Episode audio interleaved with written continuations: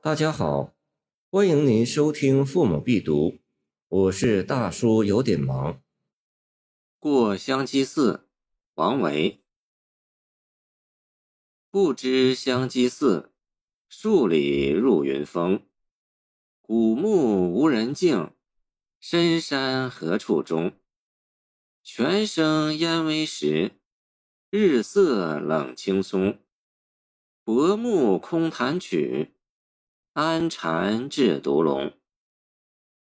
王维性好山水，又信奉佛教，喜欢游山寺。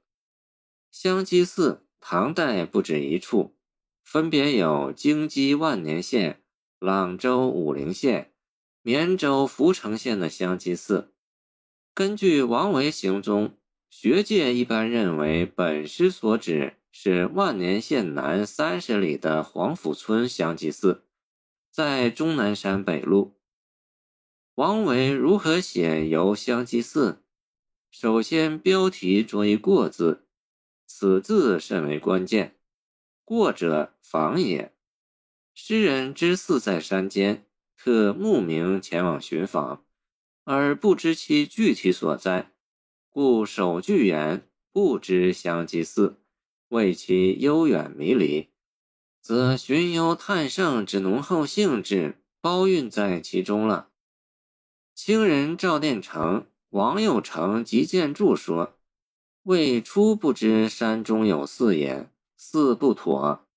不知者，非不知有寺，乃不知寺在何处也。”清佚名集唐诗从绳云：“岂用不知二字。”便是往时未到，今日方过。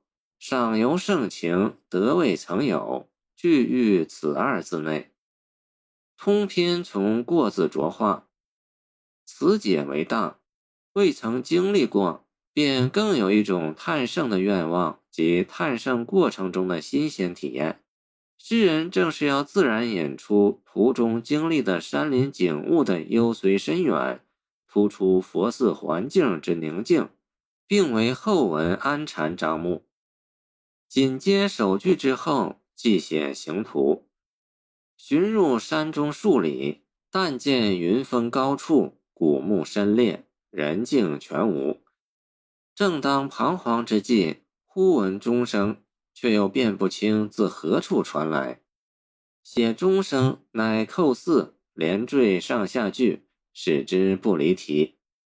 钟声作为佛寺存在的一种特有景观，在此给人以召唤希望，既空灵又迷离。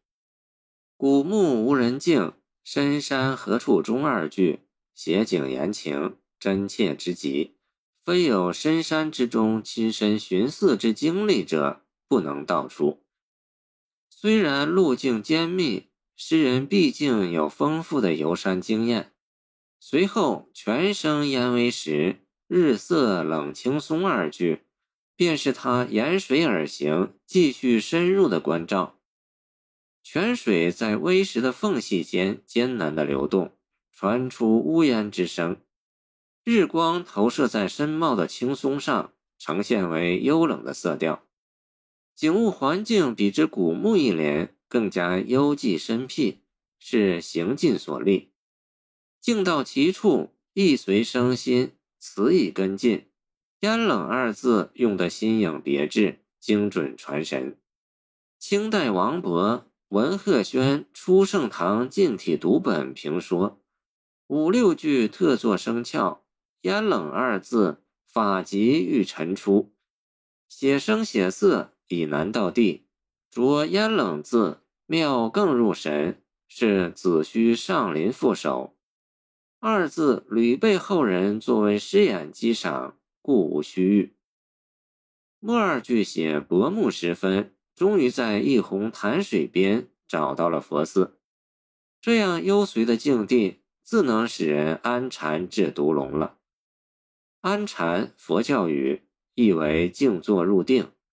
独龙一佛教语，比喻人的妄念。此句不是单纯在说佛理。王维游佛寺，不免遇到山水登奢之难。更主要因为流连观赏景物，常常日暮方至。所谓昼奢松露尽，暮投兰若边。见头道一师兰若素，于是留宿寺中，参与僧人夜禅，如适陪清凡末，端坐学无声。见游感化寺，夜坐空林寂，松风直色秋。见过感化寺，谈性上人山院之类。所以安禅制毒龙。也是一种亲身的禅寂体验。从本诗及其游四诗看，王维写佛寺，并没有把他的审美眼光局限在寺内主，而更多的是注重环境。这正是从山水环境中的佛寺审美特征着眼的。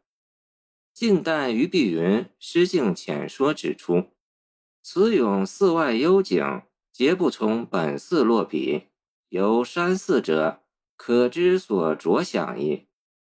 在王维的游四诗中，山水审美的诗心与禅境实现了最为便捷的对接与交触。谢谢您的收听，欢迎您继续收听我们的后续节目。如果你喜欢我的作品，请关注我吧。